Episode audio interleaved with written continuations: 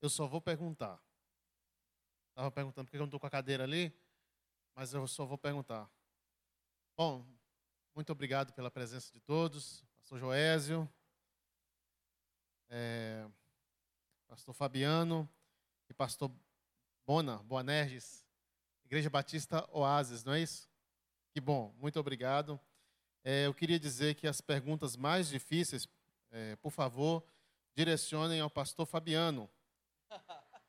Ele falou mal de baixista ontem.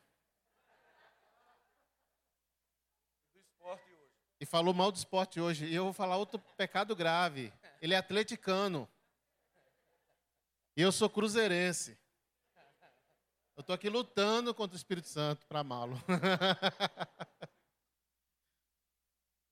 Gente, nós vamos fazer o seguinte: vai funcionar assim.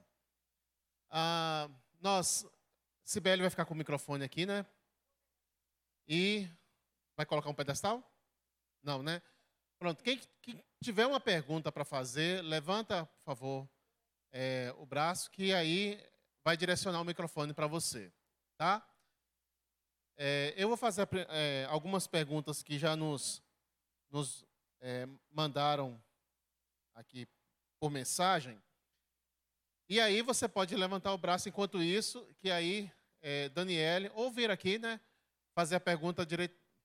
É melhor, né? Vem até aqui, senta aqui do lado de Cibele, e na próxima pergunta é a sua, ok?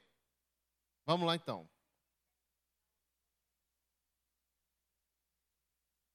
É mais, a, o ruim é ela que vai ter que ficar olhando constantemente, né, para lá. Tá bom. É, tá difícil, calma aí. Alguém tem alguma pergunta já de imediato? Quer levantar a mão? Vamos por calma então, calma aí, gente. Tem muita. Muita gente, vamos lá. A pergunta que eu vou fazer é, já chegou para a gente assim: olha. Como preparar um bom repertório para o ministério de louvor? Como escolher as músicas? Como preparar um repertório, gente? E aí a pergunta fica com vocês. Gente, olha, vocês podem ficar à vontade para responder, tá? Todos podem responder a mesma pergunta, um contribuindo com o outro. É, bom, já falei bastante hoje sobre, mas é, é, é, importante que a, que a igreja tenha uma lista completa do seu repertório. Aquilo que seria, por exemplo, o cardápio ali, que o ministro de louvor, ele só pode retirar daquela seleção. Por quê?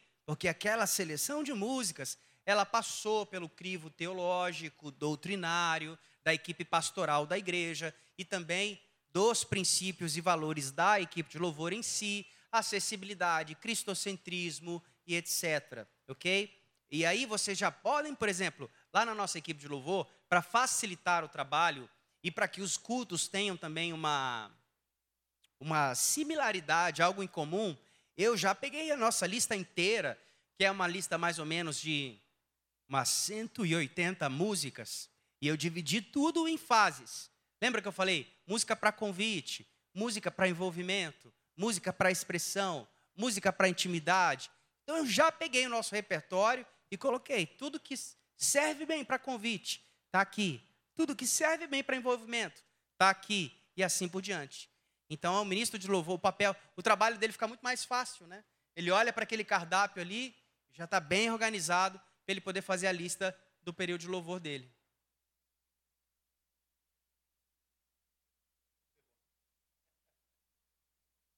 Eu acho que é isso aí.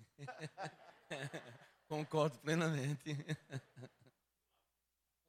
É, eu também. É, primeiro, boa tarde, gente. Pai de Jesus. Bom demais sempre estar de volta em casa.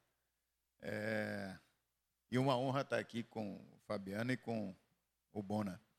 É, uma das coisas, é, eu acho foi a questão da, da, divisão. A gente até aqui tem essa prática de dividir, geralmente em três fases. Né? A, frase, a, a fase de, de convite, é, a fase de celebrativa, que a gente chama, e a fase de contemplação. Né? Mais ou menos e você colocou aí mais duas fases interessantes. Achei muito bom isso aí. E eu acho que já é uma prática, pelo menos aqui da primeira igreja, mas É, eu acho que muita gente que não é da igreja também está aprendendo com isso. E até nós que já fazemos, aprendemos, porque subdivide melhor ainda. É, uma coisa que, que o Fabiano falou, que eu acho que é legal e, particularmente, a gente não fazia tanto com a equipe, é, em especial porque, como eu estava muito com o Joel, a gente sabia mais ou menos o que é que a gente ia ministrar e, e, e eu sempre montava o repertório nesse sentido. Mas eu acho que isso é fundamental. Hoje, eu vejo como é, Joel, interessante, porque a, a Cristiane, que trabalha com, comigo lá, ela tem essa preocupação também. Então, ela, ela começou a semana, ela já pergunta, pastor, tem uma noção do que, que vai fazer? Uma coisa que para mim ajuda muito é que eu trabalho com uma palavra-chave durante o ano, e essa palavra-chave vira um acróstico para o ano todo. Então, ela já sabe pelo menos o tema central do, de cada mês, ela sabe durante o ano. Então, isso facilita muito. Ela pode escolher já é, essa esse, esse, esse ano a palavra-chave é restaurar. Né? E por que restaurar? Todo mundo está vendo o que é que a gente está enfrentando e a necessidade de restauração. Então, cada letra dessa palavra gera um subtema. Então, esse mês é a última letra, a letra R, de restaurar, e a palavra do mês é redirecionar. Ou seja, ela sabe que eu vou, ela pode utilizar redirecionar a mente, redirecionar uh, o, o, a conduta, redirecionar escolhas, redirecionar tudo na vida. Isso facilita muito. Mas cada igreja tem uma, tem uma forma de fazer. Não é? Então, a questão de comunicação com o pastor, comunicação com o líder que vai, que vai ministrar, isso é fundamental. Uma coisa que eu digo assim: se você tiver dificuldade em conseguir três músicas que tenham a ver com o tema, que o pastor vai pregar, é, é, talvez não tenha, mas pelo menos a última do período. Você tem o período de músicas que você vai fazer, a última você tenta ajudar a conduzir para a ministração. Isso vai, vai ser fundamental para nós. Joia?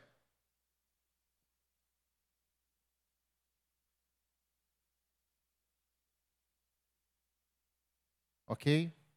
Gente, fica aberto o microfone. E também, se você quiser me enviar por bilhetezinho, eu faço a pergunta aqui para você. Se achar por meio. Pois não. Boa tarde, pastores. É, a gente que trabalha né, na parte de música da igreja, é, nós somos os, os, líderes, né? A gente tem que trazer a música, afinar o instrumento, aquela coisa toda. Mas também vem com o coração preparado, né? Para ministrar, não é verdade? Aí como é que a gente faz quando a gente acordou cedo no domingo, orou, preparou a lista e, e foi organizando tudo, tudo certinho. Você vem naquela. Você chega, vem no carro assim, dirigindo, e, e, e assoviando já a música que você está pronto. Aí, de repente, é uma coisa que acontece com todo mundo, né? Porque vocês também são pecadores. né? Então, aí, vamos supor, aí minha esposa diz, pagasse a conta da luz. Aí eu disse, não, filha, não. Pai, não te mandei pagar isso sexta-feira. Não, mas é porque o dinheiro estava curto. Aí eu resolvi logo, eu comprei logo o feijão. E, e na segunda-feira eu pago de manhã. Mas, rapaz, da outra vez a Celp cortou. Então, tu tem que ver isso. Isso não aconteceu, eu estou dando um exemplo só, viu? Aí. Isso só acontece em São Paulo, aqui é, em Recife não é. acontece. Eu disse, minha filha, olha, descanse no Senhor. Descanse no Senhor. Segunda-feira a gente paga. Sim, mas a gente tem que fazer a nossa parte, né? Eu disse, eu sei, mas a Bíblia diz que olhai as aves do céu, eles não guardam comida para amanhã. Sim, meu filho, mas quando é Celpe chega, eu vou dizer para Celpe, olhar as aves do céu. É? Eu disse, minha filha, a palavra de Deus, ela é viva, ela é eficaz, entenda isso. E, e vai ser uma bênção o culto. Então, quando a gente chega no culto, a gente chega tremendo, pastor. Entendeu? Aí, para ela, ela senta lá. A gente tem que subir. Isso aconteceu comigo, né? mas não foi em relação a ela. Eu estou dando um exemplo aqui, né? Aconteceu com outros assuntos. E eu subi tremendo. Eu liguei o teclado e dei um dó maior assim. Quero convidar toda a igreja a ficar em pé nesse momento. Vire para seu irmão da direita, da esquerda. E eu, entendeu? E eu disse, poxa, Senhor. E pergunte se pagou a conta. Poxa, Senhor, o Senhor viu que eu, eu, eu vou pagar a conta de luz. Agora, isso era a hora dela falar? Como é que a gente faz? A gente que está na frente, tem que chegar ali com mansidão, com calma, aí chega tremendo assim. Então, como é que é? Dá uma palavra aí para o coração da gente aí. Eu não sei se já aconteceu com você, pastor. Acho que não, lá em São Paulo não. Como é seu nome? Davi. Davi. Vou levar o Davi em todos os seminários comigo agora, viu? Para ele dar uma animada, assim, na hora que o negócio estiver, eu vou falar, o Davi vai fazer uma pergunta agora. Bom demais. É... Bom, primeiro seguir o, o, o, conselho do apóstolo Paulo, se for possível, não case. Acho que começa, de, começa por aí, né? Brincadeira. Ou pelo menos não leve ela para o culto. se você não pagou a conta, não leve. Brincadeira, brincadeira. Mas é fato, né? Pegando o que está por trás da pergunta aí. Às vezes a gente chega atribulado mesmo e o desafio é, como eu disse aqui, conseguir separar as coisas pessoais da, do, da administração. Mas nós somos seres humanos. Né? Tem momentos, por exemplo, que é, eu, eu, o que, que eu faço? Geralmente eu me ajoelho. Ontem eu fiz isso aqui, né? Até trazer a, a reunião de começar ali, porque eu não sabia que tinha, eu estava ajoelhadinho ali. Mas geralmente eu me ajoelho, gosto de fazer isso faço uma orações, apresentando a Deus o meu coração do jeito que ele está, que a palavra fala, lançai sobre ele todas as nossas ansiedades, e ele cuida do nosso coração. E a paz de Deus, que excede todo entendimento, guardará o nosso coração. Então eu me ajoelho ali 15 minutos antes e vou lançando as minhas ansiedades. E tenho essa expectativa, né? Mas ao mesmo tempo eu também sei que eu sou humano e os membros da minha equipe também são. Se alguém um dia chegar para mim, Fabiano, cara, hoje não dá. Hoje eu tô, eu falo, mano, tranquilo, fica lá, eu faço, se precisar, eu faço só voz e violão. Mas essa compreensão de que músicos e, as pessoas que servem na equipe de louvor têm um lado humano que nós temos que compreender e que a adoração não necessariamente precisa de todos os instrumentos e precisa nem de música, na verdade, para acontecer. É? Então, essa questão pastoral com os músicos quando, por exemplo, um músico chega atribulado, não é? E aí conversa comigo e eu dou para ele a, a, a, oportunidade de falar assim, mano, se você não, você não precisa tocar, você pode, pode até ser um culto é, onde a música vai ficar meio faltando alguma coisa, mas eu ganhei o coração daquele cara para mais 10 anos na equipe de louvor, não é? Então a gente tem que estar sensível a essas coisas. Às vezes a gente vai ter que chegar mesmo e dizer que não dá. É melhor. É, quando tem a, a oportunidade, o pastor não tem, né? De fazer. Não dá para colocar outra pessoa para pregar nele, porque é só ele. Mas na equipe de louvor a gente tem essa possibilidade. Então, assim, acho que é, é, é entender a humanidade, o coração, as limitações que nós temos.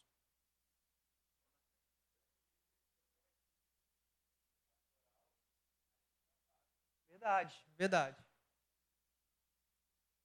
É, eu penso muito nessa, nesse aspecto, Davi, a questão de afinar o coração mesmo, né?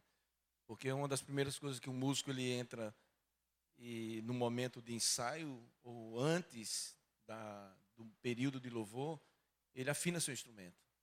E eu acho que é esse afinar o coração. E todos nós iremos passar por isso e passamos por isso, né? E eu lembro muito bem que eu passava algumas situações é, para Deixa eu só me apresentar aqui, talvez. Né? Meu nome é Bona. É, o meu apelido é Boanerges. e, e, talvez você esteja perguntando por que Bona está aí. Né? Na verdade, o meu ministério começou na área de música. Né? E eu fui pastor por um acidente. Né? Sou pastor por um acidente. Brincadeira. Mas pela aí o milagre de Deus e a permissão dele. Mas é, eu tinha um, uma, uma situação muito delicada na igreja, lá em São Paulo, que era uma, uma igreja muito ah, extremamente tradicional em toda a sua liturgia. E quando eu comecei a, a trabalhar um, algumas quebras de paradigmas, principalmente na questão da música, então algumas pessoas se levantavam. E geralmente, quando eu chegava para o momento de louvor, para trabalhar, então geralmente alguém me abordava. É, um mensageiro de Satanás. É. E, e isso, para mim, eu, teria, eu tinha que trabalhar e afinar meu coração, porque eu era abordado por pessoas que não entendiam a questão da, do louvor. Então, para muitos, naquela realidade, naquele contexto, eles não entendiam que aquele momento de louvor era importante. Era um momento assim de entretenimento para depois vir a mensagem. E a gente começou a trabalhar com a igreja. Então, eu não passava às vezes no carro com a Mabel, esses mais talvez alguns momentos, né? mas às vezes você se depara ali com as pessoas na igreja, na situação. Então, eu acho que é afinar esse coração com Deus. E, e às vezes ter esse momento e até ser você que é o ministro, você poder abrir o coração também para a equipe. E às vezes, no, Fabiano falou de uh, o músico fica, e quando é você que tem que ficar, né? Quando é que você, quando você entende que você iria ministrar o louvor, mas você não está bem. Então, aí vem a, a, a humildade do, do, líder, do ministro, de dizer: cara, eu não estou bem hoje, o coração está perturbado, algumas coisas aconteceram aqui no caminho para a igreja, e eu queria que um de vocês pudesse ministrar o louvor. Então, acho que isso é nobre e precisamos aprender isso, né? Essa, essa realidade também. Uma situação, às vezes, aconteceu comigo, e aí é, é um outro lado da possibilidade de você precisar de alguém do seu lado. Eu estava dirigindo louvor e nós cantamos uma, uma música sobre humildade, eu não me lembro qual foi agora, mas eu fui tão tocado por Deus, tão tocado naquele dia, eu comecei a chorar muito. Só que eu estava dirigindo louvor. Eu era, lembra que eu disse que a gente não pode dar muita vazão à nossa própria experiência se nós estamos conduzindo a igreja. Eu comecei a chorar muito. Só que eu vi algo que Deus estava fazendo comigo. Não estava fazendo com a igreja. Mas estava tão bom, gente. Que eu olhei do lado, eu vi que tinha uma vocalista capaz de assumir o período de louvor para mim. Eu chamei ela rapidinho. Falei, querida, daqui para frente, você pode assumir o período de louvor? Eu estou tendo uma experiência com Deus aqui. Eu não quero fazer com que a igreja entenda que eu estou achando que é para todo mundo, é comigo. E eu não quero perder o que está acontecendo. E ela falou assim: pode deixar comigo, Fabiano. Aí eu larguei o microfone, fui lá para o cantinho, ajoelhei, aí eu chorei tudo que eu tinha que chorar, porque Deus estava tratando, sabe? Tratando lá dentro de mim. E foi maravilhoso, mas eu precisei transferir a responsabilidade para que a igreja seguisse o seu caminho, independente da minha experiência pessoal.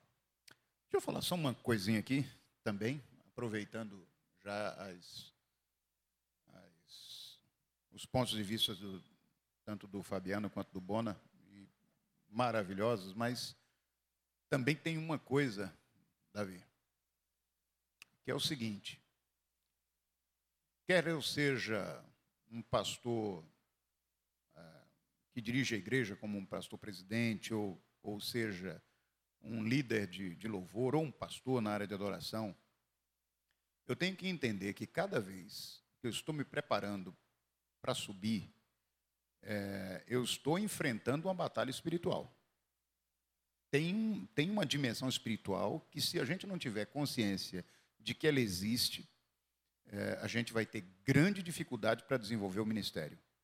Uma das coisas, Davi, e aí é comigo mesmo, porque eu sou pecador também, né?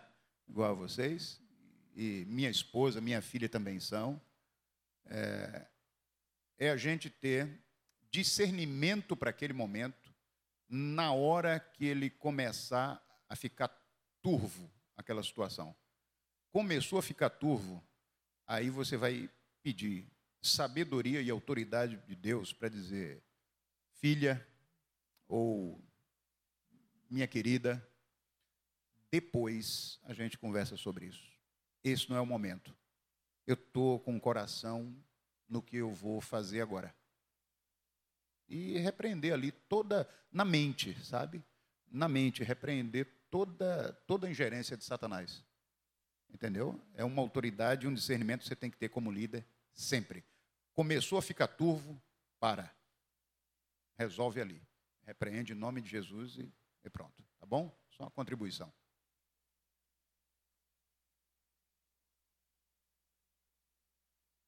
Pastor Fabiano, é, nessa lista de 180 cânticos, tem hinos do cantor cristão? Um, um bom repertório de igreja também, ele precisa ter três elementos. O primeiro elemento é o elemento histórico. Por exemplo, os hinos tradicionais do cantor cristão, da harpa e assim por diante. Por quê?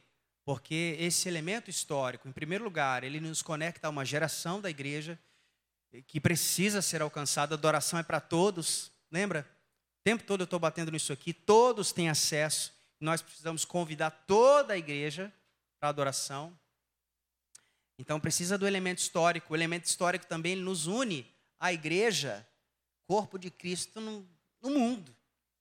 Não é? Tu és fiel, Senhor é cantado aqui, é cantado na assembleia, é cantado na. Isso é lindo. Quando nós cantamos coisas que nos unem.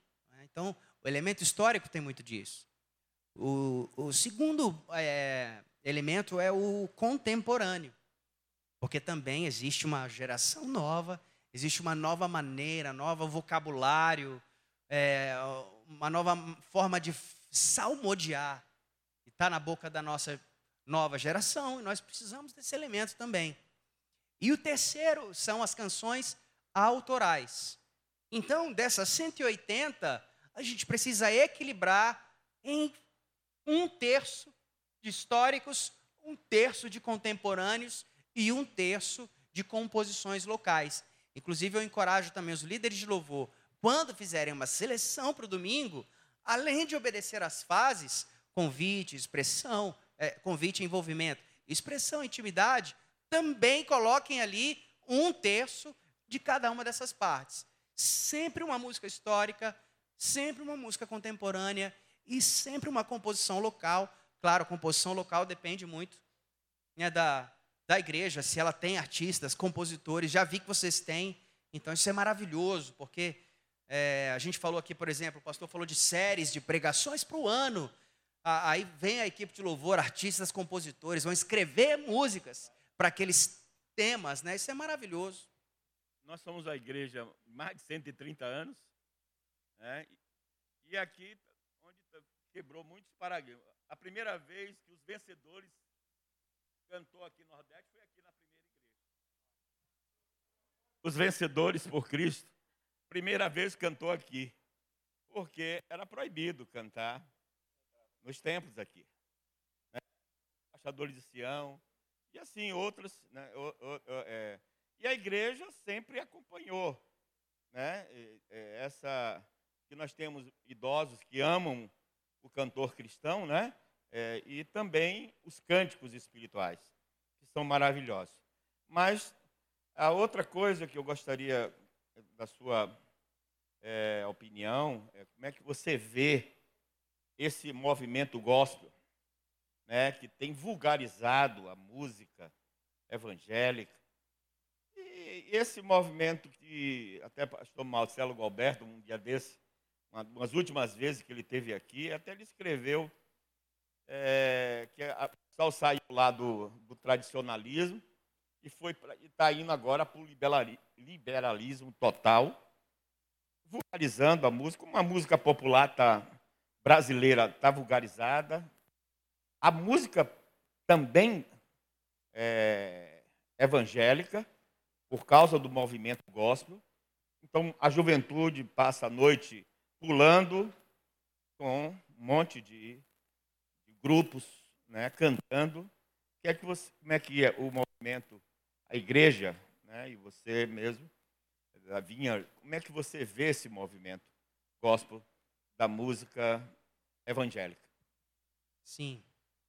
É, eu acho, pastor, que em primeiro lugar, as, a, os artistas, as bandas, os músicos que seguem essa, esse caminho, eles são, de certa forma, não, tô, não, não quero dizer que são inocentes, mas são fruto de uma teologia e de uma igreja que, de certa forma, construiu isso. Com seus grandes eventos, com a sua teologia humanista, é, antropocêntrica e não cristocêntrica. Então, as músicas são compostas exatamente. Elas são feitas para servir a uma estrutura que, para mim, é pior do que a própria música em si. Não é? é? eu me lembro, por exemplo, quando nós. Eu falo isso com muito temor no meu coração. Quando nós lançamos o DVD Venha-se a Hora, que foi uma coisa grande, a gravadora responsável nos convidou para tocar é, e fazer o lançamento desse DVD nas maiores igrejas que tinham os maiores eventos na cidade de São Paulo, é? Que são, assim, entre aspas, os formadores de opinião. Não é? E meus irmãos, assim, de longe, foram, para mim, as piores experiências em igreja que eu tive, no sentido completo da coisa. Teologia ensinada, de experiência de culto, de abusos espirituais, heresias incontáveis que eu escutei. Então, é, é uma estrutura que não é só a música, acho que a música ela é, é um serviço prestado a essa estrutura, sabe? Agora, o que, que eu tenho tentado fazer com a minha igreja, com a minha juventude especialmente, não é? Eu tenho tentado é, ensinar para eles o que é certo, sem necessariamente atacar ou desconstruir o errado. Eu me lembro de uma história que eu acho sensacional. Perguntaram uma vez para um especialista em reconhecer notas falsas. Era uma pessoa contratada para isso. Aí ela passou anos estudando e ela, assim, muito raramente errava. E perguntaram para ela como que ela era capaz de reconhecer tantas artimanhas, porque cada semana aparecia uma nova técnica de falsificação da nota real. Como que ele conseguia, então, se atualizar e acompanhar todas as falsificações. E ele falou o seguinte: ele disse assim: Eu não sou treinado para reconhecer o falso, eu sou treinado para reconhecer o verdadeiro. Quando eu pego uma nota verdadeira, eu conheço cada cor, cada risco, cada detalhe. Então eu, eu, eu reconheço a minha referência o que é certo. E quando eu sei o que é certo, eu consigo reconhecer o que é falso. Então eu estou tentando ensinar a minha turma o que é certo. É isso que nós estamos conversando aqui sobre adoração, centralidade de Jesus, humildade, semelhança de Cristo, adoração cristocêntrica. E aí, à medida que eles vão construindo isso, eles têm senso crítico para quando estiverem na rede social ou quando forem convidados para um evento X ou Y, eles vão saber discernir. Acho que é por aí, pastor, o que eu podia contribuir nesse Tem sentido. uma coisa também que queria aproveitar, perfeita aqui a, a colocação do Fabiano, e queria é, é bom a gente entender que isso isso tem isso não é só uma questão é, não é só uma questão de ética nem de nem só espiritual tem uma questão por trás aí que é poder que é econômica né? Então, é, existem pessoas que não são cristãos. Nós conhecemos cantores que não são cristãos, mas descobriram um filão, eles aprenderam a escrever o que o povo evangélico gosta de ouvir. E eles ganham muito dinheiro com isso. E eles não são cristãos. Entendeu? E, e outra coisa, né, Joel? É, a gente não está falando ele está cuidando de uma geração para que essa geração, ah, ao chegar à idade adulta, ela tenha discernimento. a gente tem um problema ainda maior. A gente tem que ensinar a geração mais jovem e a gente tem que, é, tem que exo, admoestar a geração mais antiga, nossa. Porque é a nossa, Joel, é a X, é a, é a dos construtores, que se deleitam com essas pessoas. Entendeu? É, é, é, é, o pessoal mais velho, é o pessoal mais maduro que se deleita com isso, que vive pulando de igreja em igreja, buscando uma doutrina que agrade. Vive atrás de sementinha, vive atrás. Estão dentro das nossas igrejas, gente adulta, não é só a juventude, entendeu? Aqueles que deveriam ter discernimento para perceber que aquilo não é de Deus, não está tendo esse discernimento, entende? E como vai cuidar da juventude? Então, o pastor está cuidando da juventude aqui. Eu louvo a Deus, mas e quem vai cuidar dos mais velhos? Que acham que já sabem tudo? Que acham que não precisa aprender mais nada? Né? É, é algo que a gente tem que parar para perceber. São todas as gerações, existe uma desconstrução em todas as gerações. E eu louvo a Deus porque crianças e jovens, se a gente não cuidar agora, vai se tornar talvez uma geração adulta que a gente tem hoje que não tem discernimento, que engole qualquer coisa, que come qualquer comida que, que aparece. É esse, para mim, um, um, só uma contribuição. Joia?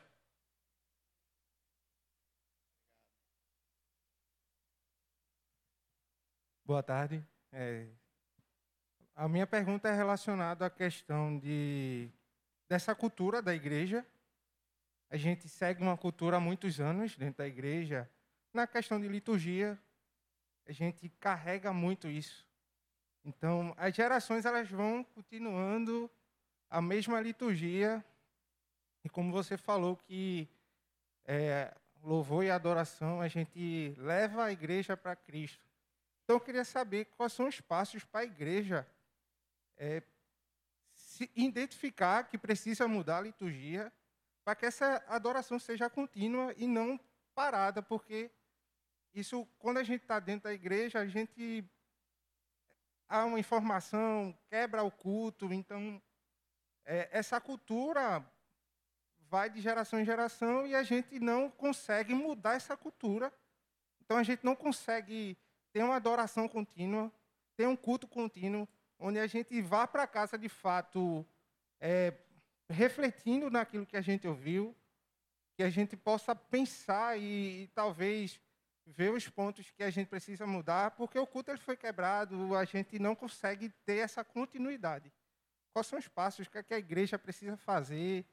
O que é que a gente precisa modificar? O que é que você diz assim, no que você já viveu, o que é que você tem passado na sua igreja? Eu acho que isso é importante para que a gente possa identificar também dentro das nossas igrejas. Né? Eu sei que o pastor Joésio também tem sua liturgia, e o Bona também lá no, na sua igreja. Então, quais são os passos, os critérios que a gente precisa ter, porque eu acho que também mudar de cara também é muito agressivo, porque existe outras gerações também conosco. Então, o que é que a gente precisa fazer para poder estar tá fazendo essa mudança, identificando os processos, enfim.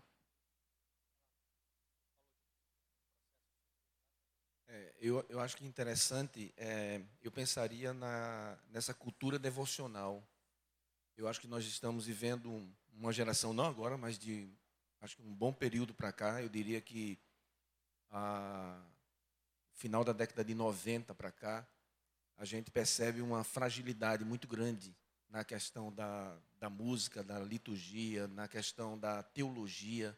Né? Então a gente tem vivido uma fragilidade muito, muito forte. Eu estava lembrando do Salmo 11, versículo 3, que diz que, que quando os fundamentos se afrouxam, o que pode fazer os justos, né? E então o que é que a gente pode fazer diante de uma talvez de um desafio desse?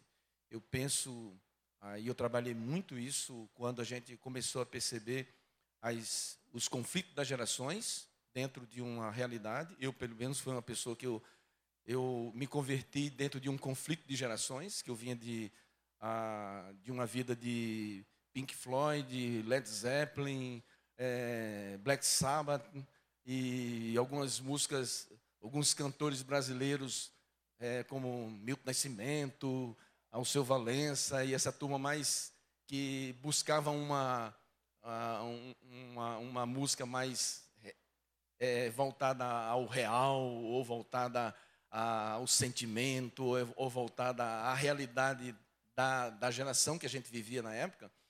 E quando eu ia para a igreja dos, dos meu avô, do meu pai na época, então eu me deparava com uma música que, que parece que era do, da época medieval, né?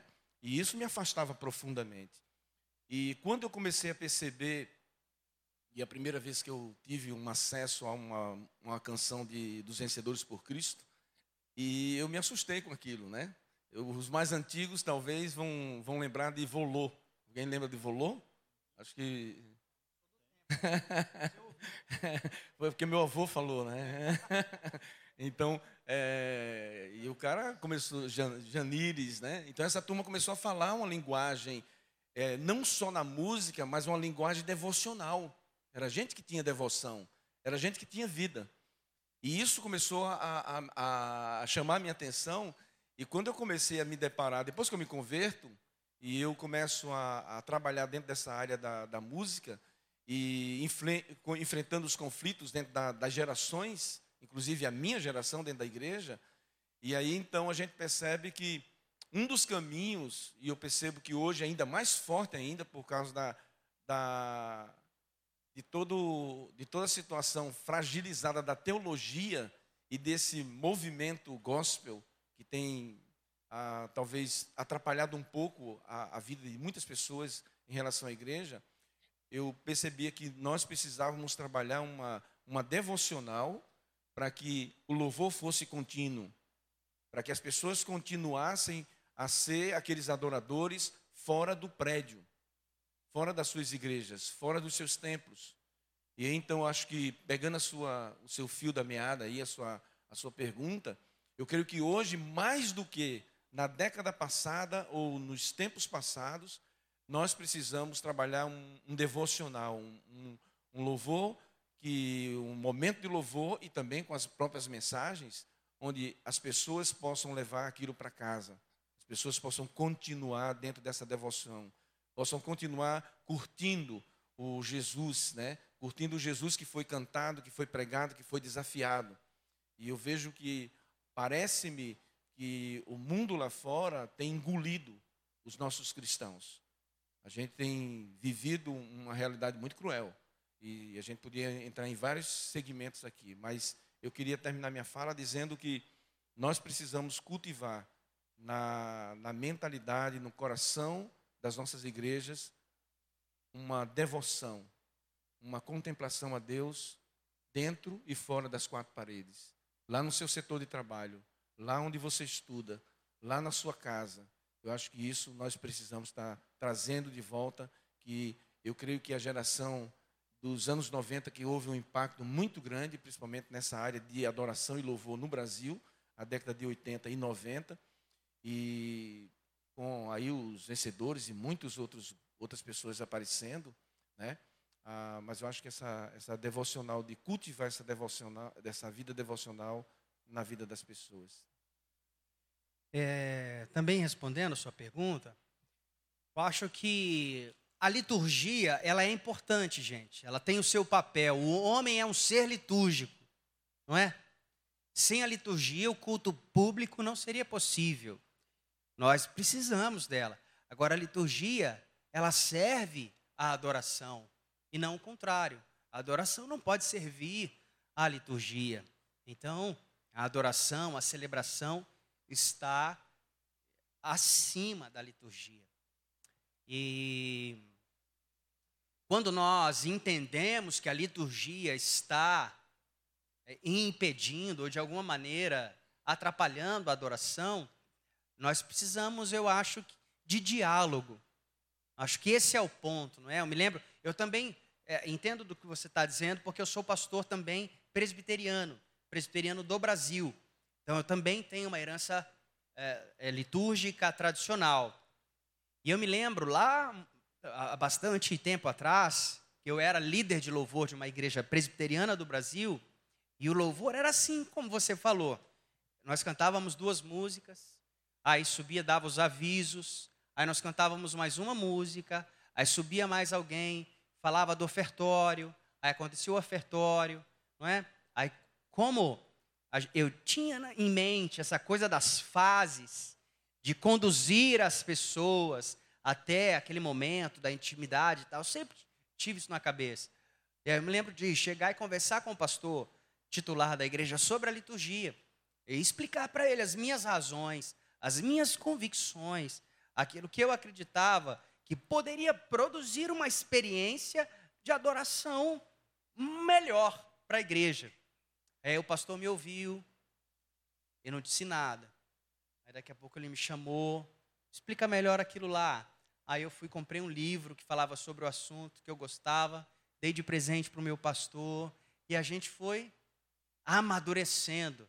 Até que um dia ele chegou, Fabiano, sabe aquela sua ideia lá? Isso foi, sei lá, uns três, quatro meses depois da nossa primeira conversa. Vamos experimentar? E a gente, a gente experimentou e ele percebeu na prática como, é, como mudou. Então, assim, eu acho que a questão é diálogo, submissão? Um relacionamento saudável com o pastor da igreja, de líder de louvor para pastor. Eu acho que isso aí é fundamental. Relacionamento de confiança mútua. E de, de, nós, nós temos é, essa responsabilidade de sermos honestos com as nossas incomodações, ao mesmo tempo que somos também responsáveis de sermos submissos à nossa liderança, ao pastoreio da nossa igreja. Amém. Só contribuindo também. Essa palavra eu vou ficar repetindo aqui, né? Porque o pessoal já disse tudo, né? É, se tem uma coisa que eu aprendi, e aprendi aqui, Fernandinho, é que quebra de paradigmas, elas, elas, a gente precisa exercitar dons do Espírito. E tem um pastor aqui, que não é por acaso, que a gente andou 22 anos, né? que quebrou já muito paradigma. Vou te dizer o seguinte: essa aqui, 130 e. Quantos anos já? É 35, eu tinha é 37, não foi eu tinha dito. 35. 135 anos. Tu sabes o que é pegar uma igreja de 135 anos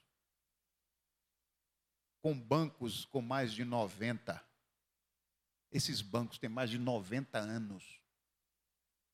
E tu colocar uma parede dessa com iluminação, com um som desse aqui dentro? Sabe o que é que se chama? Quebra de paradigma. E com o consentimento do pastor. É só o tempo. E chega.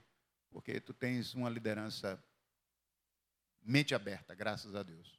Amém? Vai lá. Amém. E estamos trabalhando nisso também. Né, pastor? Para a glória de Deus. Não, é sério, né? Sabe disso, mas é um processo. Porque tudo que envolve igreja envolve ministérios, envolve pessoas, envolve hábitos. Não é de uma hora para outra a gente chega, né?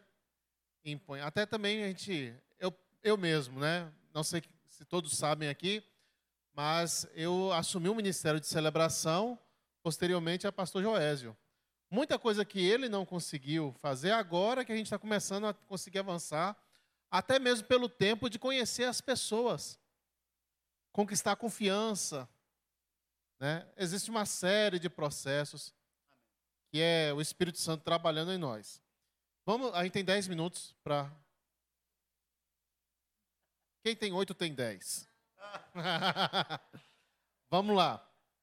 É uma pergunta que eu vou emendar, duas perguntas em uma. Diz assim: Como lidar com as pessoas que não têm o dom musical, cantam desafinado, ou não tocam muito bem, não carregam muito bem esse talento, mas em que algum momento na história daquela igreja foi inserido ali. E aí, como lidar com a situação? E eu vou emendar com a seguinte pergunta: e aí, como fazer uma seleção para os novos que vão entrar nesse ministério de louvor? Só isso. Quantas horas a gente tem mesmo para responder? Brincadeira. Assim, gente, é...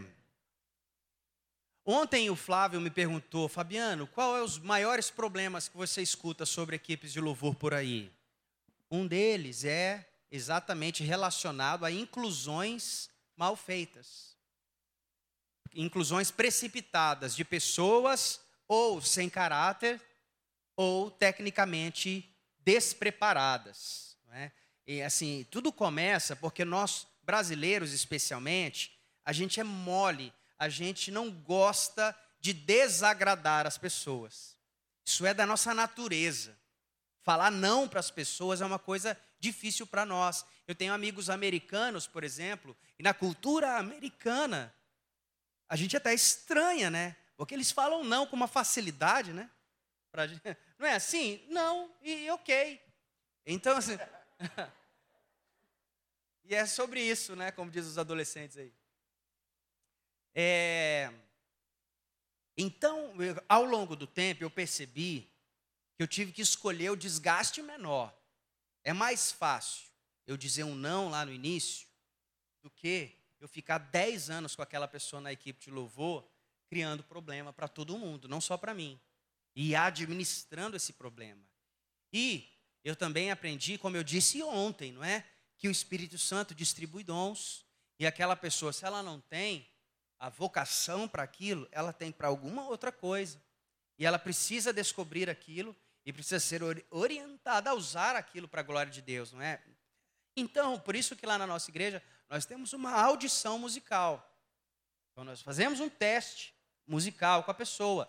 Se a pessoa tem bom caráter, se a pessoa faz parte de um grupo de discipulado na igreja, que são os grupos pequenos, se a pessoa está tudo bem na parte do caráter, da espiritualidade e tal, aí então a pessoa faz uma audição, um teste musical. E nesse teste são três possíveis respostas, né? A primeira é: ótimo, você está pronto, vamos lá, vamos servir junto, né? Essa é a melhor de todas. A segunda é a seguinte: olha, Vejo o potencial, mas você precisa estudar mais. Você precisa se dedicar mais ao seu instrumento, ao canto, ao que seja. E aí, é claro, cada igreja vai ter uma linha de corte, não é? Cada igreja vai ter, assim, o um mínimo necessário para ingressar no Ministério do Louvor. E isso tem que ter a ver com a rotina do Ministério do Louvor. Certo? Esse, esse padrão mínimo, né? E qual que é a terceira? A terceira é, fala, meu irmão. É. Fala, meu irmão, você já pensou em fazer tapioca na, na cozinha? Do...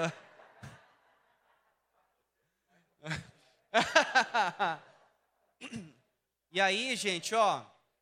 É... Eu já tive experiência, mas tá bom. Agora tem a parte da pessoa já tá na equipe, né? Na pergunta. Essa parte. Aí, aí é o seguinte.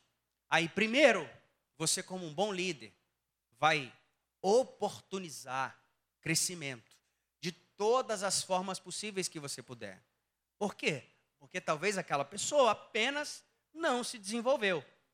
Ok? E também você não tem como tirá-la se você não deu a chance dela responder positivamente. Então a gente dá oportunidades, a gente encoraja, a gente incentiva. E se ainda assim, depois de, né? Por exemplo, eu não sei que acidente. Não, foi assim. Vou contar a história para vocês. Lá na nossa equipe de louvor, nós temos um baixista que é maestro, é o, é o careca lá, que confundiram comigo lá, o adolescente. Lembra da história de ontem? Pronto, é o Amaury. Uma vez chegou um baixista na igreja e passou uma lábia no Amaury, porque eu toco com fulano, que eu toco com não sei quem e tal. E a gente estava precisando de um baixista. Eu falei, Amaury, vamos fazer uma audição com ele? O Amaury falou, não precisa. Ele toca com ciclano, toca com fulano. E eu caí na besteira de acreditar no Amaury. Maurício, você está vendo esse vídeo, você me paga. Até hoje, você está me devendo essa. E o cara era ruim. Gente, isso não está na internet.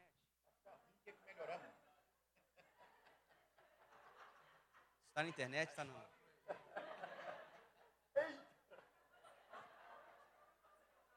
Hã? Mas era uma boa parte, essa pessoa. Era uma boa pessoa ele. Maravilhosa. Mas era assim. Era assim. Você é baixista, né, do pastor Douglas? A gente estava tocando e o acorde era Mi. Ele tocava Sol. Aí eu virava para ele e falava assim, cara, agora é Mi. Ele falou assim, eu estou tocando Mi. E ele estava tocando Sol. Era, era nesse nível. Aí, ok. Aí eu chamei e falei, cara, vem cá. Eu falei, a Mauri, vem cá. Você vai dar aula de graça para esse cara. Aí o Amauri, gentilmente, sentindo-se todo cu- culpado, né? Ele, brincadeira. Gente, corta tudo isso aí, não bota isso na internet, não. O Amauri foi dar, ofereceu-se para dar aula de graça. A aula do Amauri na nossa região é, é assim, raro conseguir vaga, horário e caro ainda, né?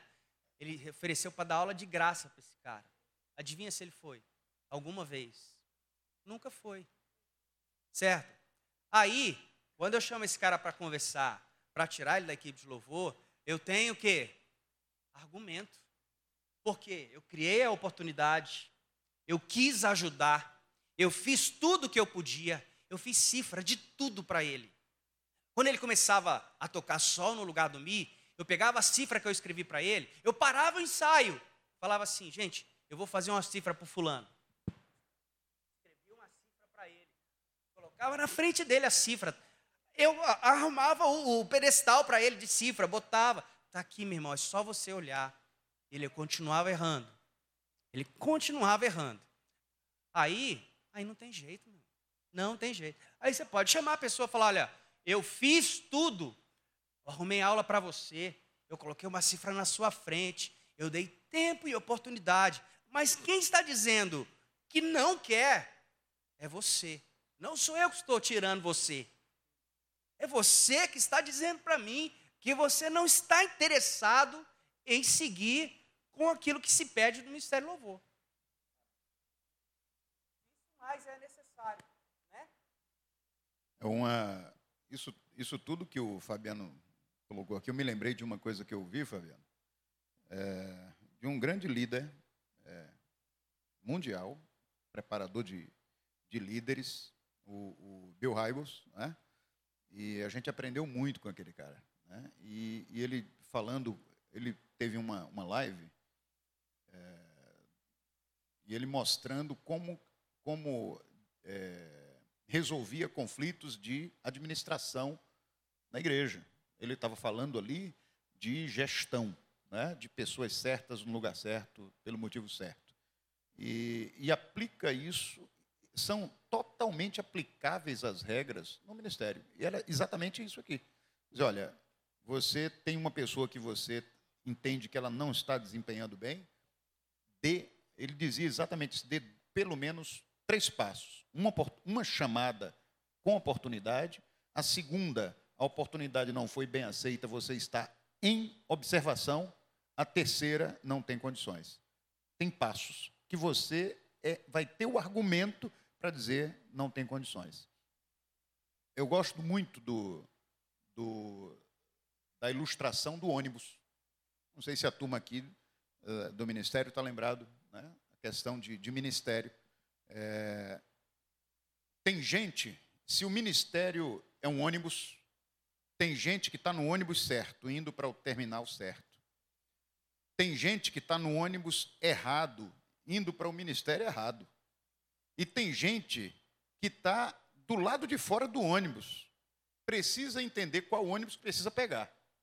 São as três condições. E qual é o papel do líder? Observar. Quem está no ônibus e está no ônibus certo, vamos lá, ajuda esse cara, encoraja esse cara.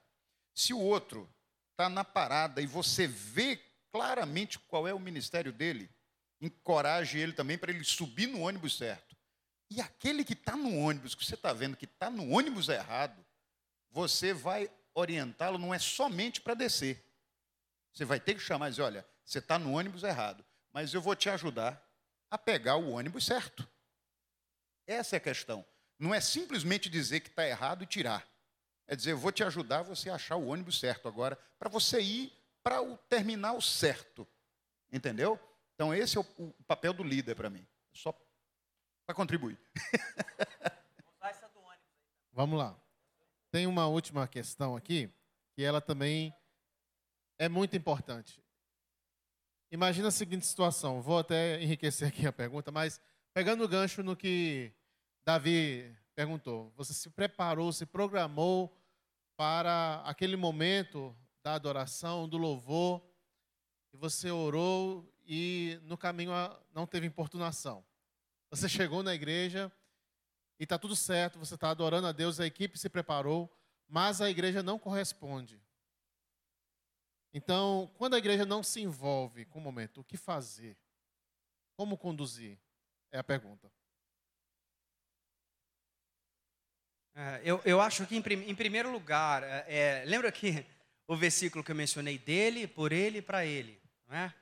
A adoração, ela não é uma fórmula matemática que nós colocamos x mais y, y e o resultado é garantido. Nem mágica. Né? Nós não produzimos a adoração. Quem produz é o Senhor. Certo? É, é dele e é por ele. É através dele. E Deus faz do jeito que ele quer e na hora que ele quer. Às vezes ele vai te fazer, te deixar perceber o que ele está fazendo. Às vezes ele vai fazer, você vai achar que o período de louvor foi super ruim, mas ele estava agindo e você simplesmente não viu. Então tem muitas variáveis aí na nossa leitura de um bom período de louvor e de um período de louvor ruim, não é?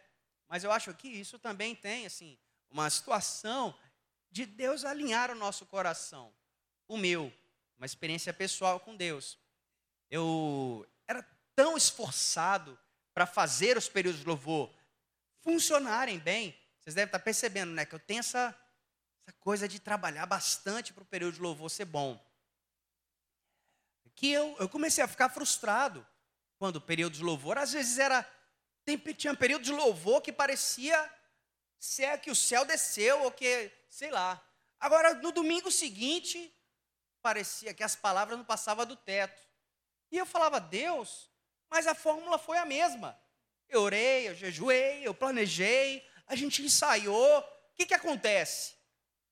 E aí eu me lembro uma vez, Deus falando para mim assim, o Espírito Santo falando no meu coração, Fabiano, é assim mesmo. Para você nunca esquecer que quem faz sou eu.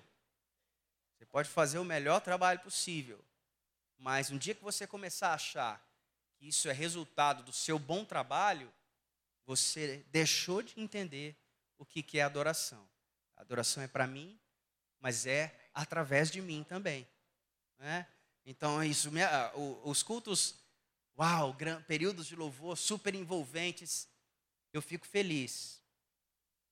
Mas eu não fico tão feliz mais porque eu sei que não fui eu. Agora, quando é ruim, né?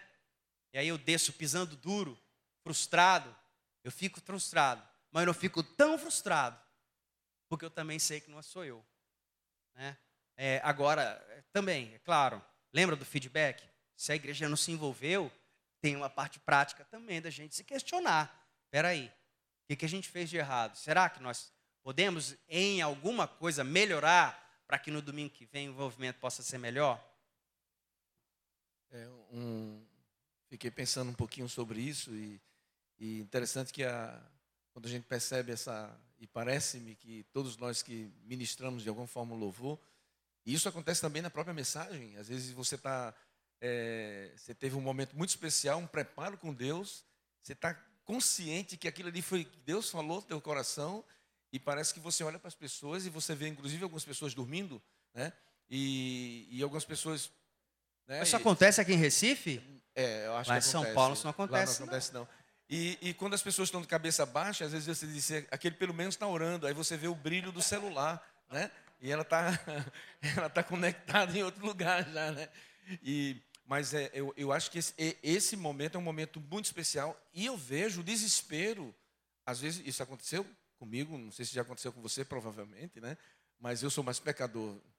E de, de você tentar é, é, fazer alguma, alguma situação mágica para que as pessoas pudessem se alegrar. Eu acho que aí está o perigo. E tem algumas pessoas que querem sentir um, um, um, um arrepio, né? uma coisa assim mágica. Mas é, eu acho que é, é, é, é ter consciência, o músico, o ministro, os, é, toda, toda a equipe de uma forma geral, ter, e o pregador, ter consciência de que você preparou o coração ali. E Deus vai falar. É o Espírito Santo que vai se mover. O vento vai soprar onde quer. Você não vê, é, não, não sabe de onde vem nem para onde vai, mas você sabe que Ele está trabalhando na vida das pessoas. Eu acho que é se deixar ser utilizado por Deus de forma simples, de forma natural, eu acho que é muito difícil hoje o que está acontecendo, né, nas mídias, de forma natural e, e simplesmente deixar pedir para que Deus possa estar agindo na vida e no coração das pessoas. Agora, para isso, aí tem o um preparo. Você ter consciência de que você se preparou para aquilo e você ter consciência de que Deus está te usando como instrumento. Então, mesmo que dê errado, que não, que não haja esse feedback, mas você sabe que Deus está agindo de alguma forma na vida e no coração dessas pessoas. Eu acho que isso é algo que nós Bona, precisamos entender. Só uma, uma coisinha. Eu, eu não tenho certeza é, se foi. Isso foi há muitos anos, eu li isso. Não tenho certeza se foi de um dos líderes internacionais da Vineyard. Eu, eu fiquei em dúvida aqui agora, mas eu creio que sim. Eu ouvi um, um, um, eu li uma, uma matéria e ele dizia o seguinte, esse líder. É, eu nunca me frustrei ao chegar à congregação e olhar para ela e perguntar para Deus o que o Senhor quer dizer à sua igreja. Eu nunca me frustrei. Então, eu acho que isso é uma coisa muito séria, sabe, Douglas?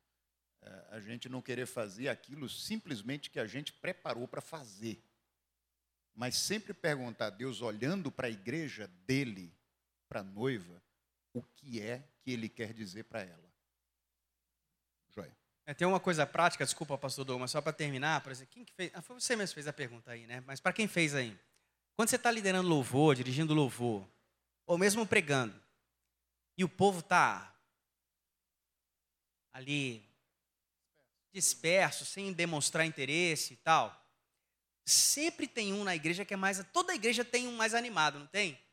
Quem que é o daqui? É você? É a Dani? Sempre tem um que é mais expressivo. Aí quando você estiver assim, se sentindo mal, fala, caramba, tá ruim o que eu estou fazendo aqui, não tem ninguém. Aí você olha para essa pessoa, a expressiva, ali você fala, ah, tá funcionando para a Daniela. Então. O problema é que quando a Dani também não está. Aí, aí, aí o negócio tá ruim mesmo, né? Aí, aí ora e encerra ali, né? Aleluia. Vamos ficar de pé, gente, orar.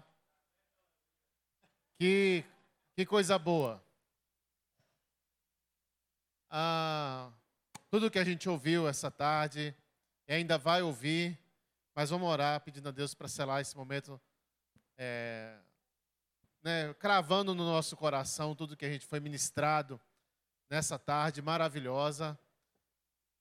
Para vocês terem uma ideia, como é delicado o processo de levar a noiva até o altar. Né? Como precisa de um preparo, como precisa de etapa, como precisa aprender a se anular, como precisa de santificação.